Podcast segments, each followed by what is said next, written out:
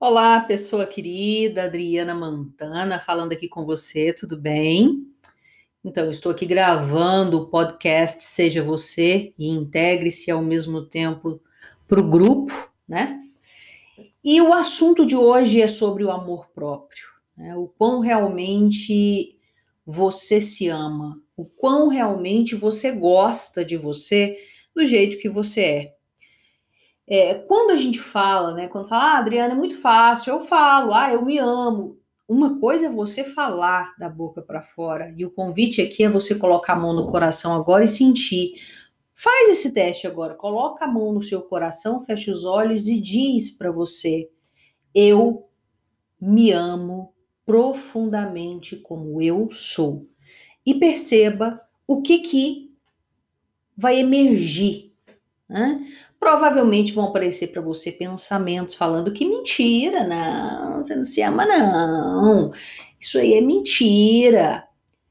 E tudo isso que emerge são crenças, são condicionamentos, são ideias que foram aprendidas durante a tua infância. Muitas vezes, de repente, você passou por uma, alguma situação em que você não se sentiu amada. Às vezes, muito pelo contrário.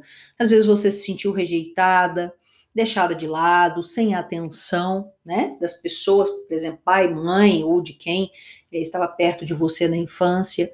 E alguns casos é, mais pontuais e até mesmo assim, bem mais traumáticos são aqueles casos em que você sofre bullying, né, na infância. Ou seja, ah, você e aquele apelido, sabe aquele apelido? Aquilo lá. A Adriana passou muito tempo.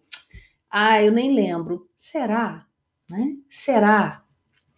Então a insegurança muitas vezes ela foi plantada na tua cabeça e a falta de amor também.